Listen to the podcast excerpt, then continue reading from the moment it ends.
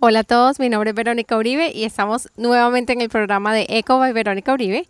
Hoy le damos la bienvenida a la audiencia y le damos la bienvenida a Cindy Rivero. Te damos gracias Cindy por estar aquí. ¿Cómo estás? Bien, ¿y tú? Muchísimas gracias por la invitación, Verónica. estamos súper felices de que estés aquí y bueno, estamos ansiosos por conocer tu vida, por conocer tu historia y, bueno, cuéntanos un poquito de, tu vida. ¿Quién es Cindy Rivero? Bueno, yo nací, crecí en Costa Rica. me gusta trabajar en servicio al cliente. Siempre me he dedicado al call center. Me encanta ayudarle a la gente.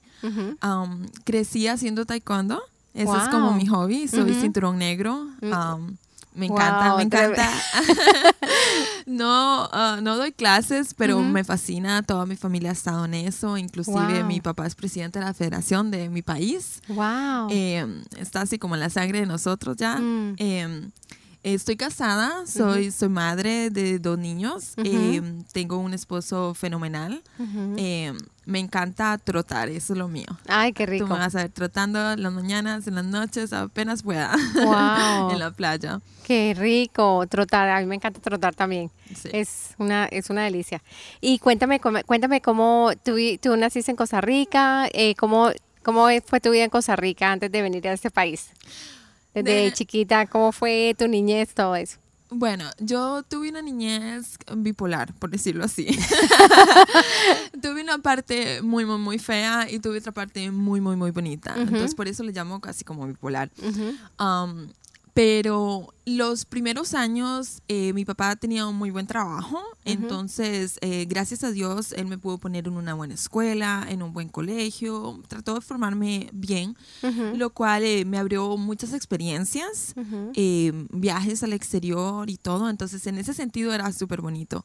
la otra parte no tan bonita, mi papá lastimosamente era una persona muy violenta, entonces mm. crecí en un, en un matrimonio, en una familia, en un núcleo familiar con mucha violencia. O sea, el mm. día que mi papá no rompía un plato o no le rompía la nariz a mi mamá, este, de en realidad algo, algo raro o algo grave estaba pasando en, en su día. Entonces, eso era como el plato de todos los días.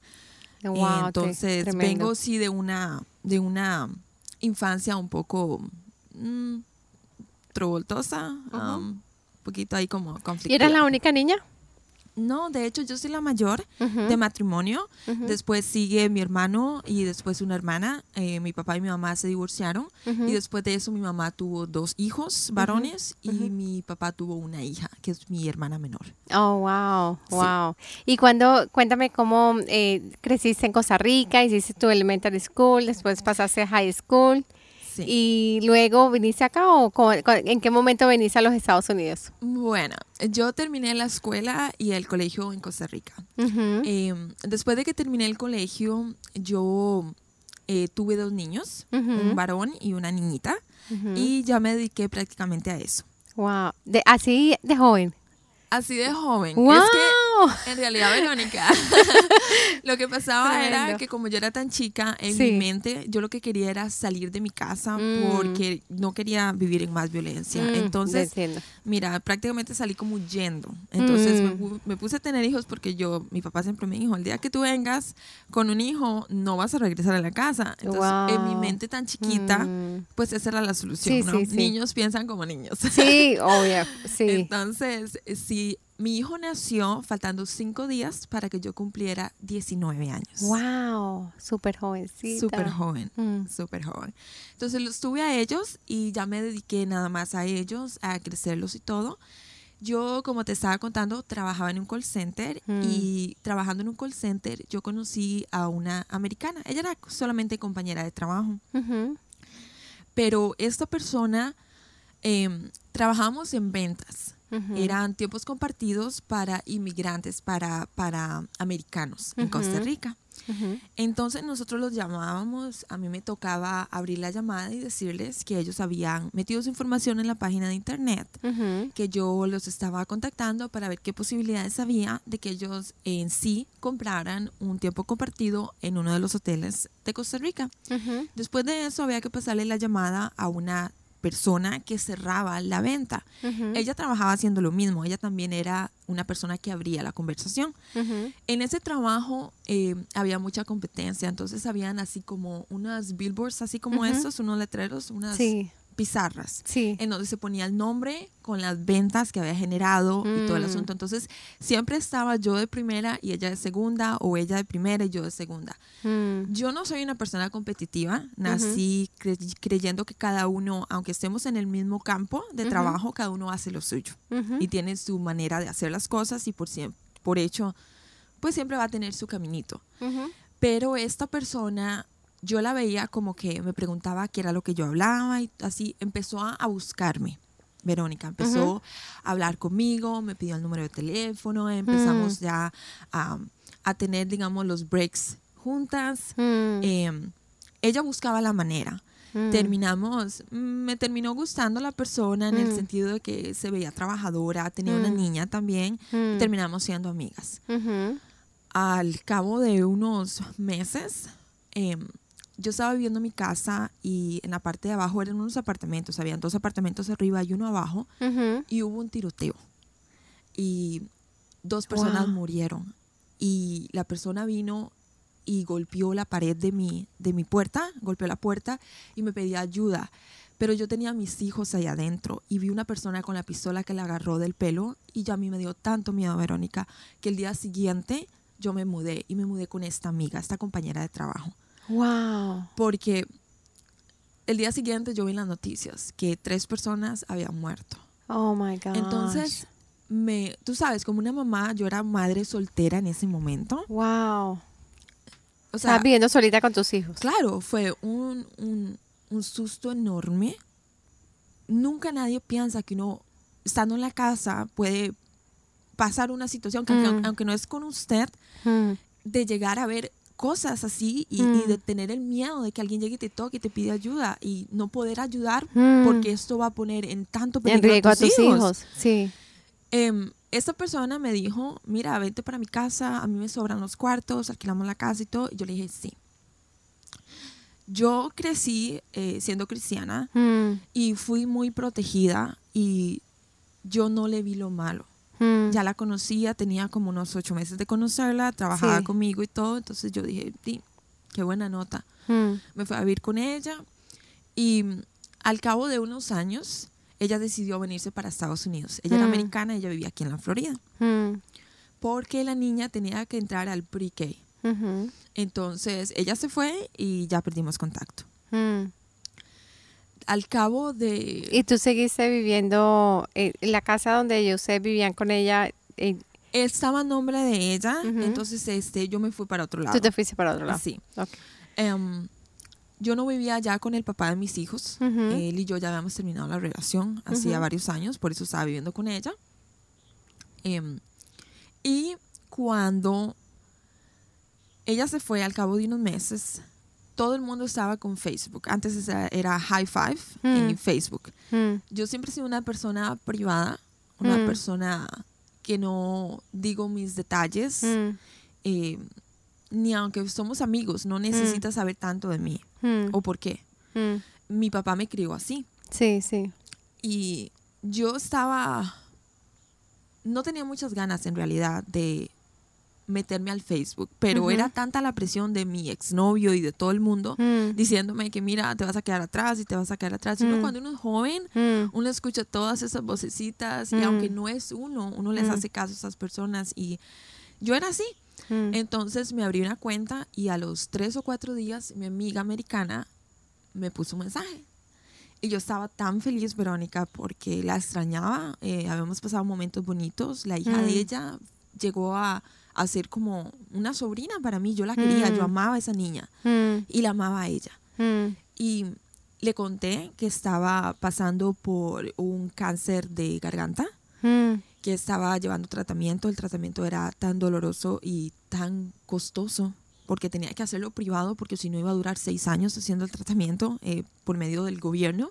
mm. Eh, ella me dijo que ella me podía ayudar económicamente. El papá, ¿Quién tenía el cáncer? yo. ¿Tú tenías cáncer de garganta? A mí me dio un cáncer de garganta y como tenía que hacer tratamientos, eh, el día del tratamiento no podía asistir al trabajo, pero tampoco podía asistir el día siguiente. Y a Mm. veces dos o tres días y todavía estaba yo con mareos, no podía hablar, la voz no me salía. Wow. Entonces, al empezar, digamos, empezó una vez de la nada y de repente otro día, este, dos, dos, meses y ya era más como dos veces a la semana, tres veces a la semana, mm. hasta que ya yo dije, algo me está pasando y fui al doctor. Mm. Cuando ella se fue, ella sabía que yo estaba en medio de eso. Mm. Cuando ella me, me volvió a buscar, ella me preguntó qué estaba pasando y yo le dije, bueno, ya gracias a Dios se fue, ya no lo tengo, todo está bien, pero perdí el trabajo, no puedo encontrar un trabajo. Em, el papá de los chiquitos eh, se había recién casado y tú sabes, juguete nuevo y él se le olvidó los niños, mm. estaba desaparecido, también se le olvidó pagar la pensión alimenticia, entonces mm. estaba a punto de que me sacaran de la casa, tú sabes, las necesidades estaban hasta aquí, se habían acumulado. En ese preciso momento que ella llegó, a veces yo pienso que el demonio definitivamente sabe lo que hace, mm. cómo va trabajando yo al comentarle todo eso, ella me dijo, no se preocupe, todo va a estar bien. A los tres, cuatro días, ella me dijo, comenté la situación tuya con mi suegra. Hmm. Yo estoy viviendo con ella, estoy viviendo en Virginia, mi suegra quiere ayudarte. Está planeando, eso fue en un noviembre. Me dijo, está planeando ir con todos nosotros a Nueva York para el fin de año. Pero ella alquiló una casa por 10 días. Ella no quiere llevar ni a la hija de ella, que tiene 10 años, ni tampoco quiere que yo lleve a mi hija, que en ese momento tenía 4 años. Acordémonos que esa niña era como mi sobrina. Hmm. Yo le dije a ella, ¿qué te falta? Ok, ¿qué pasa si tú te vienes 10 días aquí, nos cuidas a las chiquitas? Ella está pensando en pagarle mil dólares a la persona porque se tiene que quedar a dormir y son dos niñas. Hmm. Entonces, ¿qué pasa si yo te regalo eso? Yo tengo plata, yo te voy a regalar el viaje y la visa sea, el tiquete de avión y la visa, tú te vienes para acá y mi suegra te paga eso. No le digas a mi suegra que yo te estoy regalando el viaje, porque si no se va a enojar conmigo. Hmm. Yo no le vi nada de malo. Era mi amiga de muchos años y yo le dije que sí. A las semanas, dos semanas, ya yo tenía eh, la visa en mis manos y el tiquete también. Todo fue tan rápido que yo en realidad lo que hacía era darle gracias a Dios, de que en realidad todo se estaba dando tan rápido que todo había salido y que yo iba a tener un dinero para poder pagar mi casa, la hmm. renta, para que no me echaran, porque a dónde iba a ir, a hmm. dónde iban a ir mis, hijos. Hmm. Ya había llegado al punto en que en dos ocasiones mis hijos se habían tenido que quedar tres días con la niñera de ellos porque yo no tenía comida para darles. Wow. Cuando tú llegas a una necesidad tan grande de no poder comer tú, te, desesperas. Pero cuando son tus hijos quienes te dicen, tengo hambre, me mm. duele el estómago y tú no tienes que darles, mm. uff, eso te llega en el fondo de tu corazón. Y yo mm. estaba en esa situación. Yo le dije a mi amiga, muchas gracias, y agarré el viaje. Y así fue como yo llegué aquí a Estados Unidos. Em, ¿A qué ciudad llegaste? A la ciudad de, al aeropuerto Dulles en Virginia, Washington. Ahí me recogió la suegra de mi amiga. Mm. Y ella llegó como a las dos horas después de que mi avión llegaba. Y cuando llegó, llegó bastante alterada. Em, llegó gritándome, diciéndome que ya le estaba haciendo perder dinero y plata y tiempo. Y vamos a lo mismo. ¿Te acuerdas que yo te había dicho que había tenido una infancia muy violenta? Mm cuando uno se cría en ese tipo de familias, donde el núcleo familiar es tan violento y hay tanta violencia doméstica como es el pan de cada día, mm. tú en el momento que una persona te habla de esa manera, tú reaccionas como en los momentos que vivías antes. Mm. Yo no pregunté, yo hoy por hoy alguien me habla así, yo voy a decir, ¿qué le pasa a esta persona? Y no le voy a mm. hacer caso. Mm. Pero en ese momento, más bien, me alisté rápido y me fui. Yo no le dije nada, la seguí. Y nos montamos en el carro de ella y empezamos a manejar. Yo soy una turista, hablaba poquito inglés, no mucho. Yo no entendía cómo las se leían las calles Mm. Yo no sabía absolutamente nada de este país, solamente mm. que era el, país más poderoso del mundo y mm. donde todo el mundo quiere ir. Nada más. Yo sabía de todas las teleseries y de las películas, tú sabes, y todo lo que uno se ve y uno dice, wow, ese lugar, qué bonito, yo quiero ir ahí. Súper emocionada, súper feliz. Pero cuando estábamos manejando al cabo de un rato, yo me acuerdo que había una rotonda. Es una rotonda en mi país, es un roundabout. Y pasamos, eh, la rotonda tenía esa estatua de una persona en un caballo. Y cuando yo la vi por tercera vez, yo pensé, qué raro, es la tercera vez que la pasamos. Pero a la quinta vez, yo le dije a la persona, Hazel, yo creo que estás perdida, estamos perdidas. Y reí. En ese preciso momento sonó el teléfono de ella y ella agarró el teléfono y volvió a sonar otra vez. Y me acuerdo que ella sonrió y me pasó el teléfono y ella me dijo, no, no estamos perdidas, yo vivo aquí. Tu amiga no vino hoy a recogerte, no te has preguntado el por qué. Yo dije, me imagino que está ocupada. Y me dice, no, no, ocupada no está. Ella te mintió. Ella no te trajo aquí para que vengas de niñera de nadie. Yo apenas te conozco, te he visto dos veces cuando iba a visitar a mi nieta en Costa Rica y tú crees que te voy a traer aquí para que te quedes con ella y con mi hija día y noche. Estás loca. Tienes que usar más el cerebro. Eh, tú vienes aquí a complacer a mis amigos. Ella no vino conmigo porque ella no tiene ni la cara ni los pantalones para decirte realmente a qué viniste a este país. Yo solía hacer bromas pesadas con mi amiga, entonces lo primero que dije es like, wow, ok, me ganó esta vez, tú sabes, que ahora cuál será la bromita. Mm. Pero la persona en ese momento volvió a recibir otro, otro mensaje y me dijo, ábrelos, ábrelos, es para ti. Cuando yo abrí el primer mensaje, era una foto de mi hijo en la escuela. Para haber tomado esa foto, usted tiene que haber entrado en la escuela y estaba pegada a la ventana. Entonces la persona definitivamente tenía que estar dentro de la escuela. O sea, no donde está el portón, sino adentro de la escuela. Y tomar la foto pegado a la ventana. Porque yo podía ver a mi hijo escribiendo en su cuaderno. Y podía ver la cara de otros compañeros que yo también conocía. Me dijo, abre el segundo. Y era una foto de mi hija en la clase de ella ellos tenían el mismo horario en mi país, no es como en, Estados Unidos que todos los niños van de X ah, hora a tal hora, hmm. todos los grados. Allá es primero, segundo y tercer grado, van tres días en la mañana y tres días en la, en la tarde. Y después cuarto y quinto y sexto van tres días en la tarde y dos días en la mañana. Esa persona para tomar esa foto tenía que saber el horario de mis hijos y en qué sección, en qué clase específica estaba. El tercer mensaje era una foto de mi ex esposo. Yo estaba casada y él trabajaba como un em, bartender y un mesero. Y la foto era como de un cliente, él estaba atendiendo a una persona. Y era en su trabajo. Lo cual para mí fue como un balde de agua fría. Cuando tú recibes así unas fotos, yo le dije, pero ¿qué es esto? Ella me dijo, yo tengo hijos, tú tienes hijos, lo cual yo sé que vas a entender lo que te voy a decir. Y me dijo, ahora sí vamos a ir a donde tú te vas a quedar, porque lo que tú viniste a hacer aquí es a complacer a mis amigos. Tú viniste aquí a complacerlos sexualmente.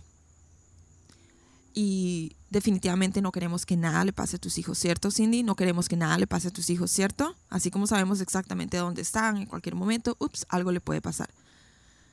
Cuando ella me dijo a mí eso, se me metió un miedo que yo no te puedo describir, pero también una idea de que esta era una broma pesada de mi amiga.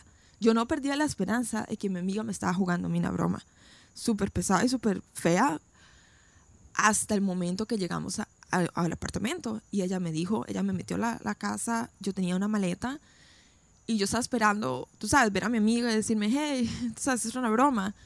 Cuando yo llegué ahí no había nadie.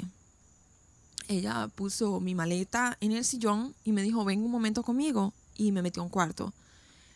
El cuarto estaba muy oscuro, tenía una luz roja nada más y no se veía nada. Entonces ella prendió otra luz eh, del closet y abrió el closet y había ropa interior de mujer exótica, tú sabes, baby dolls, y tacones altos y otro tipo de cosas. Eh, y ella me dijo, apúrate, que tengo a mi amigo afuera esperando. Y después de él hay otras personas y ya se está acumulando la situación. Ella empezó a quitarme la ropa y yo no te puedo explicar cómo yo no pude moverme. Yo me paralicé porque fue el momento en el que yo entendí que no era una broma.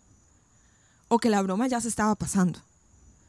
Y la persona me empezó a quitar toda la, ropa y me empezó a poner ropa interior y me empezó a decir a mí que me iban a dar 300 dólares cada persona que entraba. Ella me dijo, abre la puerta del lado de adentro porque del lado de afuera se va a ver y los vecinos no se tienen que enterar. Y ella me estaba hablando cómo manejar un negocio, o sea, cómo yo tenía que poner la mano, estirar la mano, cómo tenía que tener cuidado que un policía. Y ella me hablaba, me hablaba, me hablaba y al mismo tiempo me estaba vistiendo y desvistiendo y de repente me estaba maquillando. Y no había pasado ni siquiera dos, tres minutos cuando la puerta sonó. Y cuando la puerta sonó, ella nada más me dijo, vente que aquí está mi amigo. Ella abrió la puerta y era un hombre alto, súper alto. Yo le llegaba como por el pecho a él, súper musculoso. Y ella lo saludó y le dijo, ella es la muchacha nueva. Y ya, y el hombre me agarró de la mano. Yo me acuerdo verla a ella y decirle, ¿qué está pasando? O sea, ¿qué es esto? Y ella me dijo, cállate, ve con él, no hagas las cosas, acuérdate de tus hijos. Y él me metió en el cuarto. Él cerró la puerta, puso la música y él me dijo, yo soy amigo de Hazel. Yo soy la persona que se asegura de que tú eres una buena niña y vas a hacer lo que has venido a hacer. Yo te voy a explicar exactamente cómo tienes que recoger el dinero, cómo vas a poner esto, qué no tienes que hacer y qué tienes que hacer. Como consejo, no expongas lo que sea que ella te dijo que iba a hacer, no lo pongas, no lo expongas, no lo pongas en la bandeja, porque ella no juega. Yo la he visto a ella. Y así como yo, hay varios. Y ella va a poner clientes de verdad y amigos como yo. Yo te voy a enseñar cómo es. Así que desvístete y ven conmigo yo llegué a las 5 de la tarde, como a ese apartamento, algo así. La última persona entró a las 11 de la noche y se fue a la medianoche. Y ese día yo estuve con 10 hombres. Todos y cada uno de ellos me pagaron y a todos y cada uno de ellos tuve que salir y darle la plata a esa persona. Ella tenía mi pasaporte, tenía el anillo de matrimonio mío, y todos los días en la mañana me enseñaba una foto nueva de mis hijos, yendo a la, casa, o devolviéndose de la escuela a la casa o yendo de la casa a la escuela. y eso pasó por los primeros 10 días, desde las 8 de la mañana hasta las 10 de la noche. Ella me voló a Costa Rica, pero el día que me voló de vuelta a Costa Rica, ella me llevó al mall y compró cosas para mis hijos y cosas para mi esposo y cosas para mí. Y me dijo, te vas a ir con esas dos maletas porque va a ser muy sospechoso que vayas a trabajar y de niñera y no le compres nada a los niños. Así que que te vaya bien. Y me montó en el, en el avión. Cuando yo llegué a Costa Rica, mi ex esposo me recogió. Yo no le dije lo que había pasado porque tenía miedo. No sabía qué iba a decir él. Si me iba a creer iba a pensar que yo había hecho esto así y si iba a divorciar de mí. Habían tantas cosas y yo me sentía sucia, tenía miedo. Pasé todas las dos horas del viaje desde el aeropuerto hasta mi casa pensando, tú sabes, le tengo que decir, cómo le voy a decir, cuándo, si le tengo que decir, pero también me acordaba de las palabras de ella diciéndome no le digas a nadie. Nadie tiene que saber, eso es entre tú y yo. Entonces también estaba eso, porque había visto las imágenes de ellos y tenía miedo. Realmente yo estaba con miedo, nunca había tenido tanto miedo en mi vida. Cuando yo llegué a la casa, en el momento que estábamos abriendo el portón, un hombre bajó de un carro que estaba parqueado en la acera al frente de mi casa y me dijo, tú eres Cindy, ¿verdad? Y yo le dije, sí. Y me dice, ah, yo soy el hermano de Hazel, ¿cómo estás? Y me dio un envelope, una carta cerrada. Y me dijo, te manda Hazel. Yo soy la persona que está cuidando tus hijos. O sea, él es la persona que tomó las fotos de mis hijos. Nada más quiero que sepas que al venir a trabajar con nosotros, porque mi esposo en ese momento, mi ex esposo no sabía qué estaba pasando, entonces él me estaba hablando como en código. Él me dijo, al entrar a trabajar con nosotros, eh, tienes que estar segura de que nosotros velamos no solo por ti, pero por todos. Siempre vamos a estar pendientes de tus hijos. Y Verónica, en realidad lo que él me estaba diciendo era que me callara porque él estaba pendiente de mis hijos. Yo entré a la casa y al día siguiente yo me acuerdo orar y decirle a Dios, si puedo salir de esto, ayúdame a pensar quién es lo que tengo que hacer. El día siguiente me levanté, yo fui a la corte y hablé con un fiscal en mi país y les dije, me pasó esto y esto. Y la respuesta a la persona fue, mira, apunta bien. Me hizo sacar una libreta y me dice, apunta. ¿A dónde vives? Yo le expliqué a dónde veía. Ok, te toca la clínica Carlos Durán. Vete a la clínica Carlos Durán, que te hagan unos exámenes de enfermedades venéreas. Sinceramente yo pensé que él me estaba diciendo esto porque lo que quería era que yo saber si yo se me había pegado algo en eso, tú sabes, ayuda. Entonces yo estaba apuntando muy ingenuamente y él me dijo, después de que te dan el examen, eh, los resultados, si todo está negativo, necesito que te vayas a cualquier estudio de fotografía y te saques una foto, estilo carnet, y te vayas a esta dirección, apúntala. Esta es la dirección de la Asociación de Prostitutas. En Costa Rica la prostitución es legal. Entonces él me dijo, deja de hacerme perder mi tiempo descarada y si lo que quieres es ser una prostituta, pero te da mucha vergüenza hacerlo aquí, anda, saca el carnet y después te vas si quieres a otros países a prostituirte. Pero a mí no me hagas perder el tiempo, quítate. Tengo cosas más importantes que hacer. mi traficante me dijo a mí, la persona que pone la, la mano para recibir el dinero, la plata, el cash, eres tú. La persona que tiene el acto sexual con los hombres no soy yo, eres tú. Si un policía viene y está investigándole a una prostituta, no me están investigando a mí, es a ti. Si él va a arrestar a alguien, te va a arrestar a ti, no a mí, ¿ok? Tenga claro, usted trabaja aquí. Yo soy la dueña del apartamento, pero yo no soy prostituta, usted es prostituta. Esas palabras se me devolvieron en el mismo momento que este fiscal en Costa Rica me dijo a mí que no fuera descarada, que me fuera a buscar una esquina. Y ese fue el momento en el que perdí a Dios en mi corazón y dije, ya está, soy prostituta y a eso me tengo que dedicar. Y ese fue el día en que yo siento que yo me divorcié con Dios, porque yo me acuerdo ir a la casa y decirle de qué sirve todos estos años que he caminado con testigos de Jehová, tocado puertas, ayudándole a la gente a entender que tú existes. Si cuando te he ocupado, no has estado. Si cuando te he orado a ti, te he dicho, por favor, ayúdame a salir, me mandas a una persona donde me dice, este es tu destino. Yo dejé de orar, dejé de ir a iglesias. Eh, tenía que venir a más viajes de estos. Después de que llegué a mi casa, a, más o menos como a las dos semanas, ya tenía otro boleto. Yo me monté ahí, vine para Estados Unidos. Eh, no fueron 10 días, fueron 3 semanas. Me volvieron a mandar a Costa Rica. Apenas llegué a la casa, ya tenía otro boleto más. Ya no eran 3 semanas, eran 6 semanas. Y los viajes comenzaron. Eh, en el segundo viaje yo no era la única persona, en el primero sí, pero en el segundo viaje ya yo no era la única persona. Habían otras personas que tenían mucho tiempo a trabajar con ellas y estaban a cargo de vigilarme. En el segundo viaje me di cuenta, mi amiga, me di cuenta que mi amiga era la persona como la asistente de la persona que me estaba traficando. Cuando la persona que me estaba traficando, Hazel, no estaba, eh, mi amiga se hacía cargo, ella ponía los anuncios, ella le abría la puerta a las personas, ella negociaba eh, los dineros, ella nos tomaba las fotografías.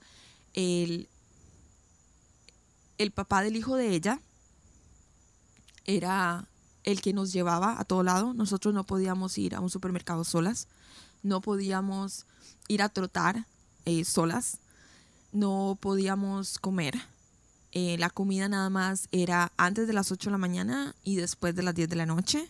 No se comía durante horas de trabajo porque el negocio está primero y los clientes que son hombres em, llegan por una fantasía a estos lugares. Ellos no quieren oler eh, comida porque eso les recuerda a la casa y eso es donde ellos no quieren estar. Y eso es parte de lo que te dicen al puro principio. Te hacen abrir los ojos en que tú eres nada más para complacer un hombre. Y para eso te vas a dedicar y tienes que pensar en cómo hacerlo feliz y cómo tenerlo cómodo. Y eso le va a dejar las ganancias a la persona que tienes, que, que, que, que te está trabajando. Um, so, dos, tres viajes y ya prácticamente ya, ya me sabía todas las reglas. Em, conocí a una de las personas que ya tenía tiempos tratando de salir. Ella estaba casada con una persona de la televisión en Costa Rica. Yo conocí a esta persona de televisión, pero no sabía que ella era la mamá del niño de él. Cuando yo descubrí eso, me quedé con la boca abierta porque jamás me imaginé, o sea, porque esta persona no la está buscando. Entonces, cada vez que tú dentro, estando dentro, te das cuenta de que otra persona está todavía más adentro, te asustas. Te das cuenta de qué tan poderoso es la situación en la que estás metida, qué tan grande es, y te hace sentir cada vez más hormiguita, cada vez más pequeña, cada vez necesito hacerlo, ya no voy a poner resistencia. No habían pasado ni ocho meses cuando yo era esa persona. Eh, mi traficante me dijo, quiero que se divorcie. Lo me divorcié. Mi traficante me dijo, quiero que estés ya permanentemente aquí. Entonces yo tenía que buscar una solución. La solución llegó a ser, el papá de mis hijos, ya después de que se había casado, revivió, salió otra vez a la luz. Entonces ya los estaba visitando otra vez. Yo decidí darle la custodia completa renunciar a la custodia de ellos porque mi traficante me estaba diciendo que me tenía que quedar aquí. Entonces, para protegerlos a ellos, yo pensaba, si mis hijos ya no están en el panorama, ellos no van a poder Em, amenazarme con la vida de ellos. Entonces, nada más me divorcio de mi esposo, dejo la custodia de mis hijos con el papá, que no era mi, mi, ex esposo, y se acabó. Solamente soy yo. Ya no me tengo que preocupar. Yo, yo sé cómo cuidarme, yo sé qué hacer. Este, nada me va a pasar. Algún día voy a salir, algún día me voy a escapar. Y eso hice. Y Verónica, ese fue la última vez que yo vi a mis hijos. Um, hasta el día de hoy no los he visto, no los he podido abrazar. He visto algunas fotos de ellos, pero duele cuando alguien te manda una foto y te dice, wow, mira tu hijo, qué grande que está. Y hay siete, ocho muchachos y tú no sabes cuál es el tuyo. Cuando yo lo dejé de ver a él, tenía ocho años, iba a cumplir nueve. Hoy por hoy, en menos de un mes él va a tener 19 años. Y es una persona que, que yo no puedo reconocer, que no lo reconozco en sí en su corazón porque no tuve la bendición de crecerlo, de verlo crecer. Mi hija, gracias a Dios, se parece mucho a mí cuando era joven. sí la reconozco, pero tengo un problema muy grande, digamos, con mi hijo, que es un dolor, digamos, que todavía todavía tengo, que todavía trato de sanar, que todavía le pido a Dios todas las noches, por favor, trabaja en mí, porque yo pienso que es el dolor más grande de una madre, los hijos. Esta muchacha de la que yo te hablo, le dijo a la traficante mía, mira, ya no lo voy a hacer más, vas a perder el boleto. Yo estaba en la casa, ella estaba en Costa Rica, yo estaba en la casa en Virginia, cuando esta conversación se estaba dando ella puso la conversación de privada a altavoz, porque habíamos como siete muchachas ahí, para que todas escucháramos. Los traficantes trabajan con la mente y con manipulaciones. Entonces esto era parte de su táctico. Ella puso el altavoz y nosotros escuchamos como esta niña le decía, por favor, ya no quiero más, este, ya, ya no puedo, ya, ya no quiero, yo quiero salir, ya usted ha hecho mucha plata conmigo, por favor mi hijo está creciendo, yo necesito dedicarme más a él y no voy a ir. Y ella le dijo, no, si tú vas a venir. Él dijo, no, no voy a venir, ok, haz lo que tú quieras. Tú eres libre, naciste en Costa Rica, eres libre, tú haces lo que tú quieras. Las consecuencias siempre van a estar. No había pasado una semana cuando en Costa Rica en todas las noticias estaba, fulanita de tal es prostituta en Costa Rica. Fotos, las mismas fotos que mi amiga que me trajo le había tomado a ella. Esas mismas fotos sacaron screenshots de los anuncios en internet que ellas mismas ponían y los mandaron al canal principal, en donde el papá del niño de ella trabajaba. Y se armó un desastre en Costa Rica, que esa fue la mejor lección que nos pudo haber dado la traficante a todas las que quedábamos adentro. Ella nunca más volvió a trabajar, pero perdió a su hijo. Wow. Perdió a su hijo y fue una custodia en una batalla de muchos años. Hoy por hoy ella lo tiene. Hoy por hoy ella es una sobreviviente. Mm. Este, pero esos son el tipo de cosas que tú ves, que tú observas y que te hacen no poner ninguna resistencia, porque si Mm. eso le están haciendo a ella, yo no- eso no lo quería. Mm. Después de que yo vi eso fue que yo di la custodia de mis hijos. No Mm. pasaron ni tres días cuando yo hablé con un abogado. Le dije, necesito que me ayude a hacer esto y esto y esto. Este abogado nunca me preguntó por qué, Mm. tú sabes. Después de un tiempo, yo dije, después de un año y resto, yo dije, ya no puedo más. No tengo niños, no tengo esposo, yo no quiero esto para el resto de mi vida. Y en ese momento ya yo tenía 30 años. A mí esto me pasó ya cuando tenía 28 años. Entonces a los 30 yo decía, ya no puedo más. Ya llevas dos años. ahí. Sí, ya llevaba dos años. Em, me había intentado suicidar una vez. Ellos me advirtieron que los hospitales no iban a ayudarme, que más bien me estaba atrasando mi cuota.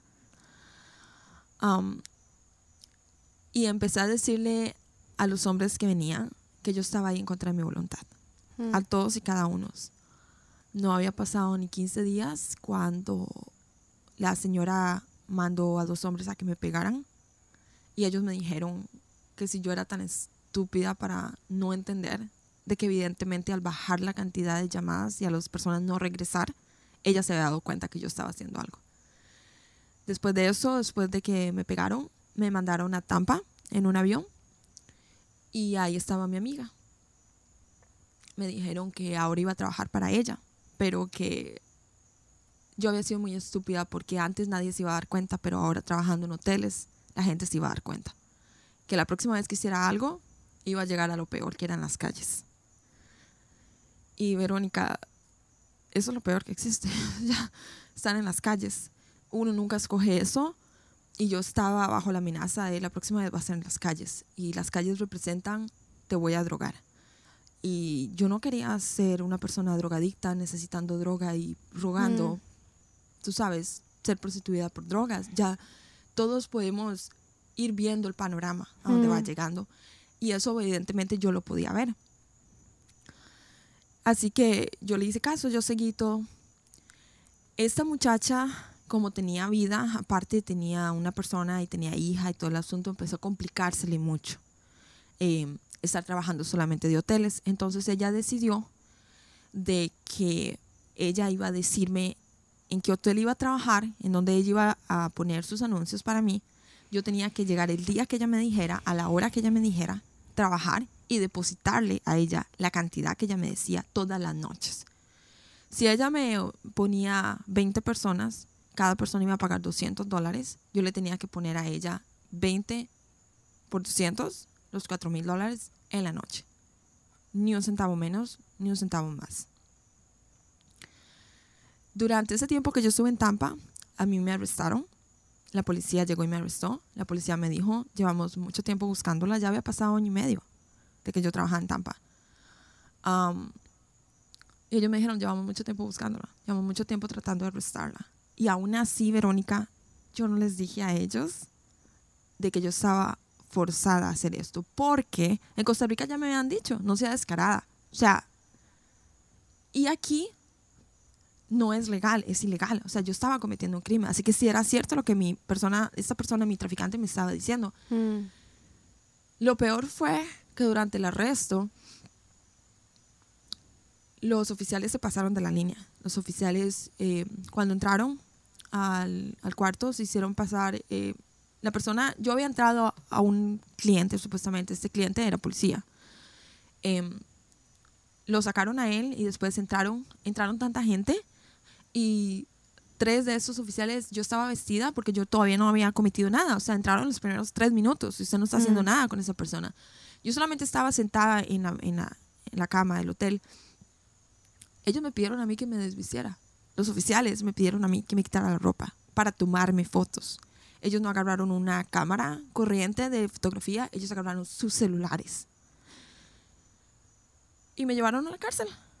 Yo tenía plata de varios clientes que había hecho, porque eso pasó como al mediodía, yo empezaba a trabajar a las 8 de la mañana, entonces yo tenía plata suficiente como para pagar eh, la salida mía, tú Mm. sabes. Fue en ese momento, después de ese arresto, que mi amiga, la traficante, eh, me dijo, no, no, yo no puedo seguir trabajando con usted así. Tú vas a seguir llegando ahí, yo te digo cuándo y todo, y tú me depositas. Mi vida, después del arresto, era un caos. Ya para ese momento yo me había casado con una persona porque yo necesitaba seguridad, necesitaba protección. Yo ya no dormía, yo perdí la capacidad de dormir naturalmente. Um, hoy por hoy, si quiero dormir, tengo que tomarme una pastilla. Um, he llegado a 18 días sin dormir, Wow. a lo cual no es normal. Um, y ya yo, todas estas condiciones que ahora conozco como PTSD, Mm. las estaba viviendo ya, las estaba experimentando, pero sin saber qué estaba pasando. Entonces realmente fue muy doloroso pasarlo sin, sin saber qué estaba pasando, realmente experimentarlo. Y tú llegas a un momento en el que si una persona te dice brinca, tú brincas. Si una persona te dice grita, tú gritas. Si una persona dice sonríe, tú- sonríes. Tú vas a pre- la pregunta tuya va a ser qué tan alto quieres que brinque. Mm. Tú sabes, tú estás ahí nada más para obedecer. Entonces yo me casé con una persona eh, que es un hombre maravilloso. Hoy por hoy yo amo a esa persona. Eh, ha sido mi hombro. Mm. Cuando me casé con él, él no sabía que yo estaba siendo traficada. Wow. Eh, ¿Dónde lo conociste? él es el primo de mi amiga. Mm. Lo conocí porque durante un tiempo que ella venía a recoger el dinero, él le dio un ray a ella. Mm. al principio yo no, no, no, no pensaba nada. Yo pensaba que él estaba adentro, tú sabes. Pero mi traficante empezó a darme señales de que no estaba adentro con cosas de ten cuidado lo que hablas con él. Mm. O me decía tal hora y le dices esto y esto a, a- Carlos, mi esposo se llama Carlos. Dile esto a Carlos, no vaya a pensar otra cosa. Yo empecé a atar a, a nuditos y empecé a pensar después de seis meses de que todo el tiempo me decía, ¿qué piensa él que estás haciendo? y cosas así. Yo me di cuenta, oh, esta persona yo creo que no es parte de... Ahora, ella estaba dentro, la suegra estaba dentro, el esposo, la suegra estaba dentro, el papá de su hija estaba dentro. O sea, yo Mm. pensaba que el primo de ella estaba dentro. Como el primo de ella me buscó y me pidió matrimonio y me pidió salir y todo, yo, aunque nunca lo hablé directamente con ella, es familia de ella, o sea, tengo que complacer. Empecé el matrimonio de esa manera, Mm. pensando en qué, qué voy a hacer. Y si él le llega y le dice a ella, y si se enojan, mejor hago lo que me están pidiendo subliminalmente. Mm. Um, y bueno, este, los, lo- los trabajos, digamos, eh, yo estar en esos hoteles no eran todo el tiempo, era hasta que yo pusiera la cuota que ella me había dicho. Mm. Entonces yo estaba como una semana en el hotel y una semana, dos semanas en la casa, unas eh, 15 días en el hotel y otras cuatro semanas en la casa, así hasta que ella me llamaba, hasta el arresto. Ya eso fue lo que cambió todo. Yo empecé a sentirme muy mal después del arresto. eh, la situación fue más obvia de parte de quien yo todavía consideraba mi amiga a esas alturas Mm. eh, solo yo me tengo que arriesgar, pero no ella. O sea, porque así. A, esa, a esa altura de mi vida, ella ya me estaba dando a mí una parte de lo que yo hacía. Mm. El 10%, pero algo. Y eso me hacía sentir que yo estaba en control. Era una ilusión de que por lo menos yo manejaba. Tú Mm. sabes, yo por lo menos tenía un dinero Mm. alguna parte me estaba ganando. Entonces al final no era tan mal, tú sabes, el aviso no era tanto. Eso era lo que yo pensaba. Em, pero mentalmente no estaba bien y no era lo que yo quería. Cada vez que yo me tenía que atender a un hombre, algo de mí se perdía. Y yo intenté suicidarme. Eh, una segunda vez, una tercera vez y una cuarta vez. Mm. Em, la quinta vez que yo intenté suicidarme, y casi lo logro, casi lo logro. Subí un mes en el hospital entero. Am, los hospitales rotan personal Mm. y ellos lo hacen al propio, no solamente para que la persona pueda descansar porque tiene este, turnos muy grandes, sino porque muchos ojos pueden detectar más cosas Mm. que los pacientes que están en ese hospital están gritando desde el alma, pero no con la boca. Mm. Entonces, un enfermero, un hombre que era enfermero, él me había atendido creo que en la segunda vez que yo me había intentado suicidar y creo que en la cuarta vez. Entonces, esta era la tercera vez que él me veía. Y esta vez yo pesaba 105 libras. O sea, Mm. mi peso, yo era, era un esqueleto. Yo estaba muy mal. Yo ya no hablaba con la gente. Mm. Am, yo caminaba viendo para abajo. Yo ni siquiera veía a nadie a los ojos. Yo solamente quería morirme. Todas las noches yo rezaba, no a Dios, pero yo decía, si existe Dios, pruébemelo. No me deje levantarme. No puedo seguir en esto. También decía, si existe algún otro espíritu que quiera llegarle, éntrale. No me deje, por favor, no me deje este, despertarme. Lo que quiera que usted quiera, tómelo, pero no me deje levantarme. Mi último año dentro de mi tráfico, oré o recé o dije esas palabras todas las noches. Y todas las mañanas que me levantaba, una maldición hacia mí misma por no estar muerta, por tener otro día. Al estar yo en la clínica, usted deja todo el poder, o sea, usted no puede hacer nada, los doctores ven todo por usted y usted le quitan ese poder y se siente bien, se siente bien por un rato. Esa persona me dijo a mí, mira, te he notado el cambio, o sea, mira que antes venías en 150 libras, antes me mirabas a los ojos, antes hablabas, antes participabas en los grupos. Hoy por hoy estás caminando como una persona, un zombie, como un dormido. No me estás viendo, te estoy hablando, no me estás viendo. ¿Qué pasa? Verónica, yo no le hablaba a esa persona, yo le decía, nada, nada, no me pasa nada. Al cabo de los tres semanas me dijo, vieras qué interesante, ya que tú no puedes dormir y no estás durmiendo, eran las 3 de la mañana. Ven, aquí afuera, al pasillo. Y estábamos hablando y me dijo, yo soy estudiante. Entonces hoy eh, me fui a un seminario para ganarme unos créditos. Y me pasó algo tan interesante y ya que usted no está durmiendo se lo quiero decir, por lo menos escúcheme. Ella me él me dijo que el seminario había sido del esclavismo moderno. Ese era el tema. Y yo pensé, esclavos modernos, ¿qué es eso? Esclavos modernos. Entonces él empezó a- decir todo lo que había escuchado. Y todo lo que él decía, yo lo vivía. Ese fue el día que yo me di cuenta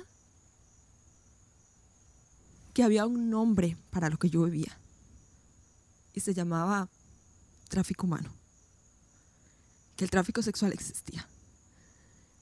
Ese día yo sentí una inmensidad, una necesidad de entrar al internet y buscar información, pero no podía porque estaba en el hospital. Así que empecé a cooperar con ellos. Tú sabes, si tú cooperas con las reuniones y hablas, te dejan Mm. salir. Y ya después de cuatro visitas ya lo sabía. Sí. Así que el día siguiente me puse las pilas, hice todo para salir. Mi esposo llegó, él llegaba todos los días a visitarme. Am, él hablaba conmigo, me decía, ¿qué te pasa? Yo nunca dije nada, porque hasta ese día yo todavía creía que él estaba dentro. Y te digo que ya tenía cuatro años de estar casada con él. Wow. Yo salí, él me recogió, y yo le dije, necesito el internet. Vamos a la casa, necesito internet. Yo me metí al internet y busqué. Tráfico humano, tráfico sexual, todos los datos. Y Verónica, lloré. Ese día yo lloré como una niña. Nunca había llorado tanto. el día siguiente me levanté y dije, terminó hoy. Eso fue en el 2016. Estaban en graduaciones de los colegios. Mm. Em, nosotros, como yo estaba tan mal de salud, em, éramos dueños de una casa, nos fuimos para atrás en los pagos de la casa, tuvimos que vender la casa y estábamos momentáneamente en la casa de mi suegro. Mi traficante, la prima de mi esposo, son primos. El papá de, de mi esposo es el tío.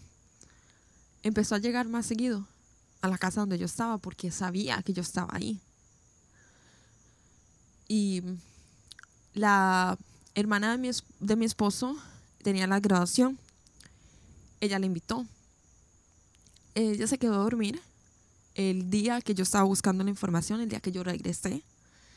Yo no sabía que ella estaba ahí. Yo fui al baño y cuando yo fui al baño ella venía saliendo del baño y ella me dijo, 5 mil dólares, el lunes empieza y lo necesito en una semana. Pero ya yo tenía la información que yo necesitaba. Ya había una persona que me había dicho que eso no era, no era bien, que había un crimen. O sea, ya yo podía hacer algo. Yo llamé al 911 y les dije, yo soy prostituta y quiero que me arresten. Mande al policía, aquí estoy, esta es mi dirección. Pero la muchacha del 911 me dijo, no lo haga. ¿Para qué va a dañar usted su historial, su récord? No lo haga. ¿Lo está haciendo ya? Yo, no.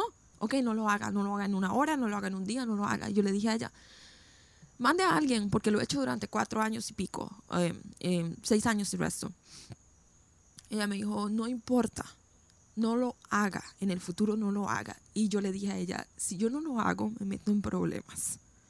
Y ella me dijo, ¿por qué se va a meter en problemas? Porque yo no sé si le pueden hacer algo a mis hijos. ¿De qué me está hablando usted a mí? ¿Quién le va a hacer algo a sus hijos? Cuando yo le dije, mi amiga, ella me dijo, ok, la voy a arrestar, ¿ok? Un momento y voy a transferir la llamada para que la arresten al sheriff, a la policía. Y yo me esperé. Hablé con ellos y ellos me trataron de decir lo mismo. Mira, no te puedo arrestar, deja de hacerlo. Y yo le dije, mira, usted no me deja hacerlo, mañana voy a hacerlo. Si tú no me arrestas hoy, mañana a las 8 de la mañana lo voy a estar haciendo. Te puedo decir a dónde. Así que arrésteme hoy. Y él me dijo, vente, vente para acá, esta es mi dirección. Yo llegué y cuando llegué ahí habían como cinco diferentes policías. Ellos se sentaron conmigo, ellos me dijeron, queríamos que viniera porque queremos que usted entienda de que usted es una víctima de tráfico sexual. Usted no es una prostituta, no es una criminal y no tenemos por qué arrestarla. Si usted coopera con nosotros, la podemos ayudar. Y nosotros vamos a buscar a la persona que le está haciendo esto y la vamos a meter a la cárcel. Y me hicieron hacer una cita con el FBI, Mm. los cuales evidentemente agarraron el caso. Y hoy por hoy, el año pasado, mi traficante fue arrestada. Mm. Eh, fue sentenciada. Yo fui a la corte, vi la sentencia y se cerró el caso. Así fue como yo salí de toda esta vida de tráfico. Porque Wow. un enfermero tuvo el valor de querer preocuparse por su paciente, más allá de que se tome las medicinas, de que hable cuando es tiempo de charla, más allá de cuál es el peso suyo. Él se preocupó por mí, por mi alma, por mi persona. Y eso me dio a mí las bases para buscar en internet si era cierto lo que le estaba hablando. Después de esto ha sido un trabajo enorme Mm. de sanación, Mm. De terapias. Mm.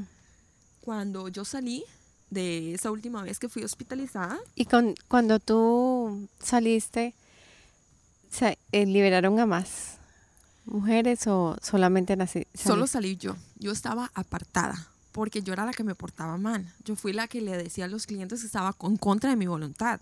Mm. yo era la que si me decían, "Eh, tienes que empezar a las 10, a veces empezaba a la 1. ¿Y por qué no estás trabajando? Ellos no estaban presentes, pero algo podía pasar. Durante el tiempo que yo no les hice caso, fotografías desnudas mías y de los mismos que ellas me tomaban para ponerlos en los anuncios, se las mandaron a mi hermano.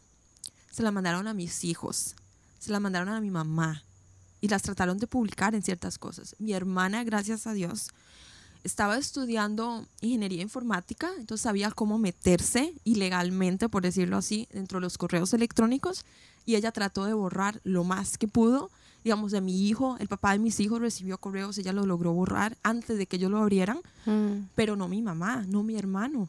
Mm. Entonces el daño sí se hizo, el daño existe. Mm. Wow. Pero sí, digamos, durante todo ese tiempo yo y todas las víctimas hicimos lo que teníamos que hacer porque lo que teníamos que hacer.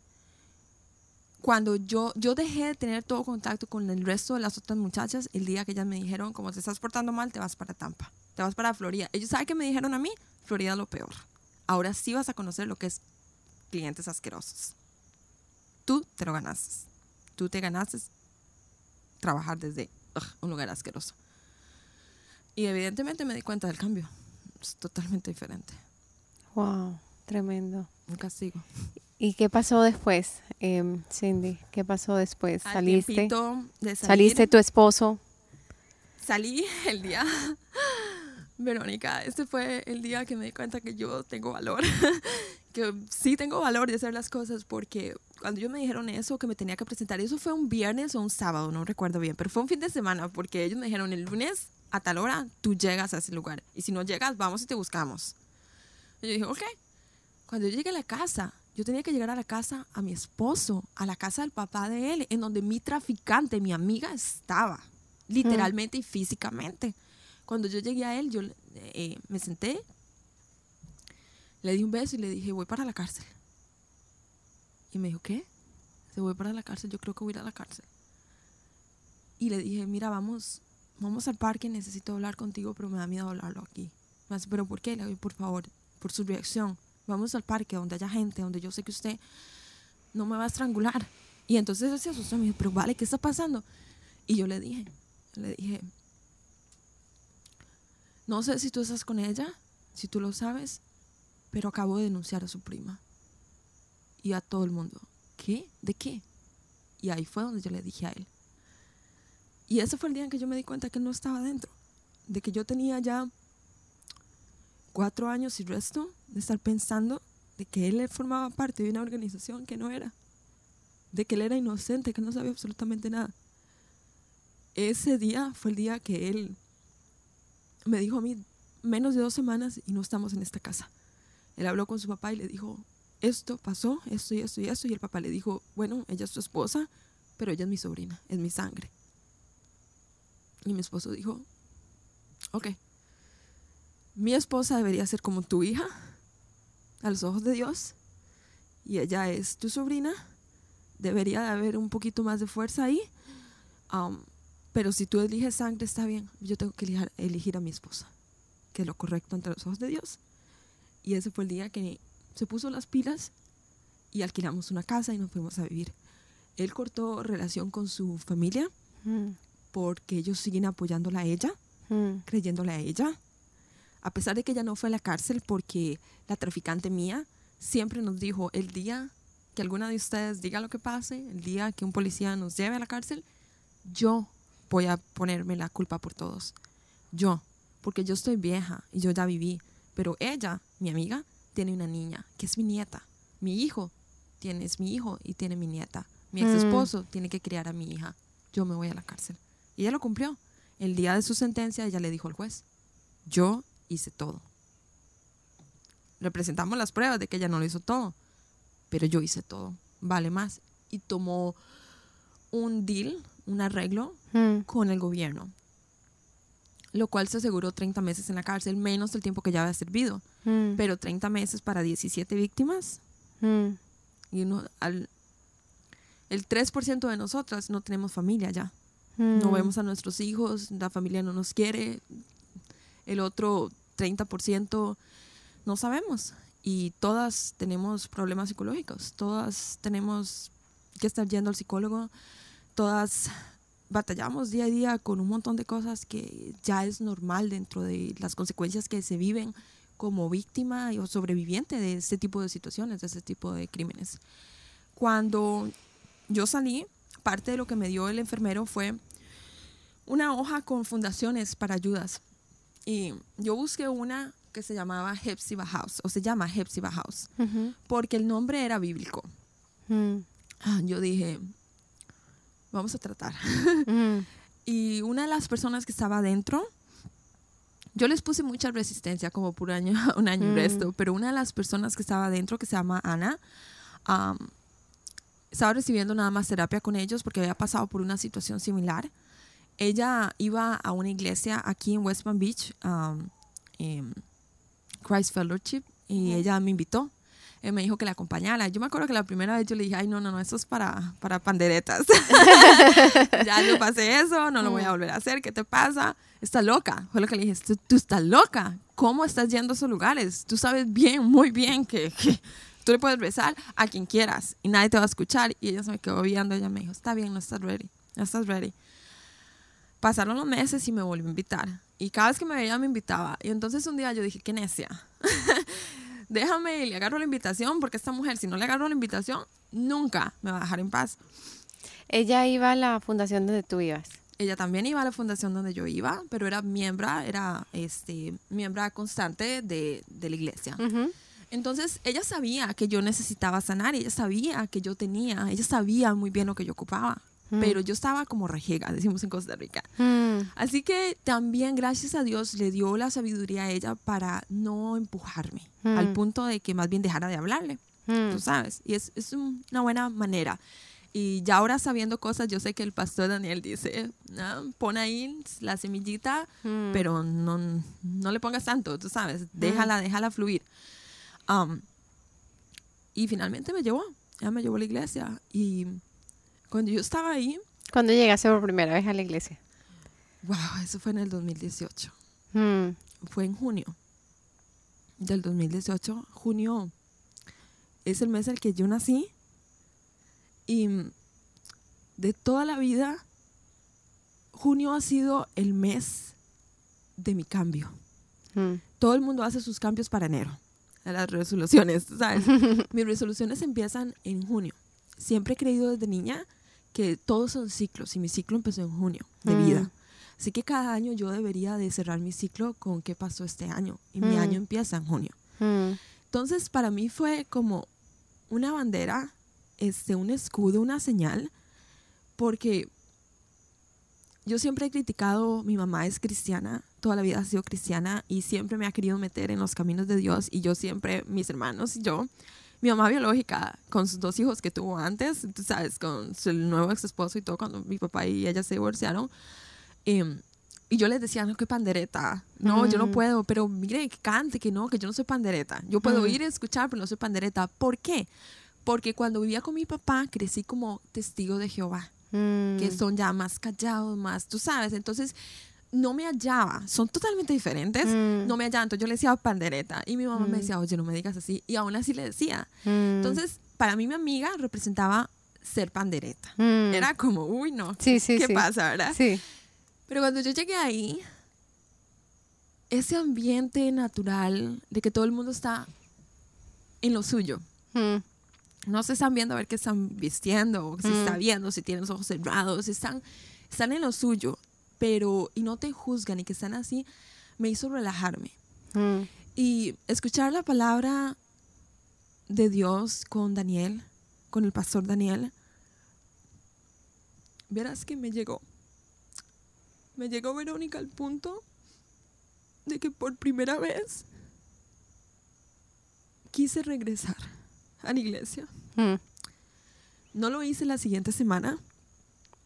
Fui a los 15 días a la tercera visita, yo quería cantar. Hmm. Me nació cantar porque yo sé desde niña que el canto alegra a Dios. Hmm. Y eso es lo que Él quiere de nosotros. Cantos de nosotros. Y yo dije, voy a cantar, tú sabes, yo, mi voz no es tan fea y a veces canto las canciones de Ricky Martin y de esta persona y de la otra persona y por qué no cantar. Pero cuando yo estaba ahí, yo intenté cantar, la voz no me salió. yo no pude hablar. Toda la hora y media yo intenté hablar y no pude. Yo tenía una, un nudo en mi garganta y apenas salí de la iglesia, llamé y podía hablar, y podía cantar y podía todo. La siguiente vez que fui, intenté volver a cantar y no podía. Cada vez que yo quería cantar, no podía. Hasta que me di cuenta, necesito orar, porque hay algo en mí. Y con la misma terapia de Hepzibah House, empecé a caminar otra vez empecé a pedirle a Dios que quitara cualquier espíritu que Mm. estaba todavía alrededor mío. Mm, Porque sí estaba en terapia, estaba haciendo muchas cosas, pero no estaba haciendo la parte más importante, que era mm, hacerme cargo de mí misma, mm, de mi mente, de mi corazón, de mi espíritu. mm, así que empecé ya a tener más terapia y cuando me di cuenta, no sé, am, terapia más en el punto de vista cristiano. mm, Cuando me di cuenta, ya yo estaba cantando. Yo estaba cantando y llorando. Porque para mí, traté tres meses de cantar, Verónica. Tres meses. Pero no podía. No podía. Y en mi mente yo escuchaba decir, cantar. Vas a cantar como ellos, qué ridícula. Yo la escuchaba a mi mente mientras yo batallaba por cantar, mm, diciéndome que yo no tenía que ser mi madre. Yo la veía a ella y veía a todo el montón de gente con las panderetas y cantando y todo, y era lo que yo no quería hacer. mm, Así que empecé a orar y a orar y a orar. Y una vez orando, me entró una necesidad, yo, por bautizarme. mm, Así que le, le hablé con la gente de la iglesia y les dije, quiero bautizarme. Ya te estoy hablando después de un año mm. de haber empezado. Sí, ¿sabes? Empezado a atender ahí. Quiero, quiero bautizarme y de pura casualidad también llegó en junio el bautizo. Mm, Te digo, las cosas importantes me llegan en junio. mm, Em, y me bauticé y miras que me llegó una tranquilidad este, que no te puedo decir. Eh, con el bautizo mi vida ha cambiado. Dios ha estado poniendo en mí visiones, metas mm, que, que tengo que cumplir. Eh, una de estas metas es como sobreviviente de tráfico sexual humano, mm, compartir mi historia mm, decirle a la gente lo que pasa y cómo pasa. Y para que la gente entienda, primero para que no les pase a ellos, ¿verdad? mm, Eh, si usted es hombre, eh, sepa también que le puede pasar a usted. mm, Existen hombres que son traficados, que mm, son marcados.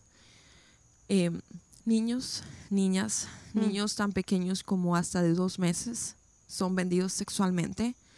Y por esto yo hablo, porque la gente no entiende que niños de dos meses son explotados sexualmente, que hay personas que se casan y tienen hijos solamente para tener una economía basados en ellos.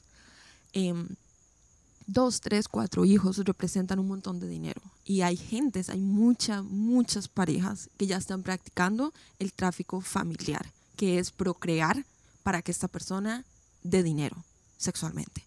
Wow. Yo hoy por hoy soy miembro de eh, la junta directiva de una eh, fundación sin fines de lucro en Miami. Se llama No More Tears. Mm, Eh, ellos me ayudaron a mí. eh, después de esta otra fundación, que terminé eh, mi consejería espiritual y terapéutica, mm, eh, pasé con ellos eh, para otro tipo de cosas. Ellos eh, se dedican a rescatar víctimas mm, por medio de la policía también y el FBI. Y después de eso se encargan de alimentarla, ponerles un techo, darles educación, mm, darles un trabajo, darle las herramientas para que no regresen mm, a esa vida. Cuando uno está en tráfico sexual eh, y se empieza a educar para poder ayudar a otras personas, eh, uno se va dando cuenta de que todas las personas duran, intentan escapar siete veces.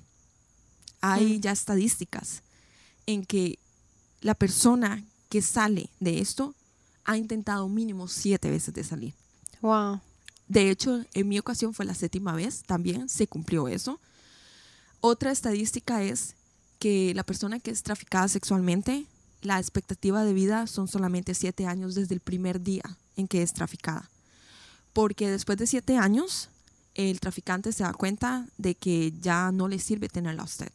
Y lo más fácil para esa persona es deshacerse de usted. Normalmente es matándola o vendiéndola a un grupo donde lo que van a hacer es matarla y vender sus órganos. Eh, porque usted va a desaparecer y nunca va a decir nada. Gracias a Dios yo salí a los seis años y medio. Wow. Tres de las, sobre, de las personas que estaban conmigo, nadie tiene idea dónde están. Por eso te digo, gracias a Dios, salí a los seis años y medio. Um, hoy por hoy, no creo, no, no, no, no creo honestamente que exista el, el, la organización en la que yo estaba debido a que la persona principal está en la cárcel. Pero existe la posibilidad de cuando salga vuelva a empezar, porque el castigo de ella es tan pequeño, 30 meses. Mm. Estamos hablando de dos años y medio y había servido cinco meses. Y si se porta bien, se le quitan días. O sea, esta persona va a salir muy pronto. em, 2022 tal vez, tal vez en el 2021, tal vez el próximo año. Entonces, las leyes hoy por hoy em, no están todavía en, la, en lo que deberían de estar Mm. Esa persona sale y gracias a Dios el año pasado cambió la ley después de mucho tiempo de estar abocando, estar pidiéndole a la Casa Blanca, hablar con diferentes políticos Mm. de que por favor metieran a ese tipo de gente a la cárcel, tú sabes, de que les den un, un X cantidad de, de tiempo y todo.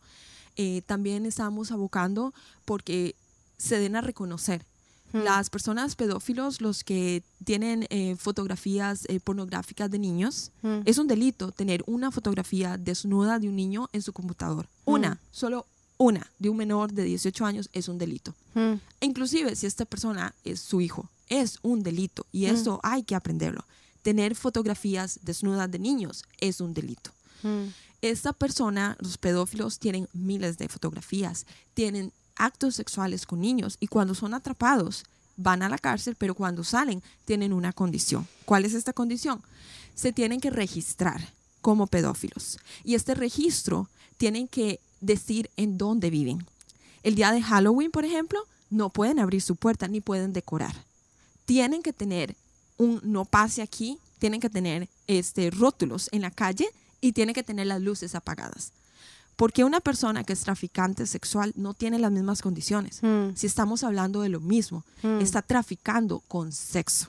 Mm. Tal vez no únicamente con niños, tal vez hay adultos o tal vez solo adultos o solo niños o tiene de las dos.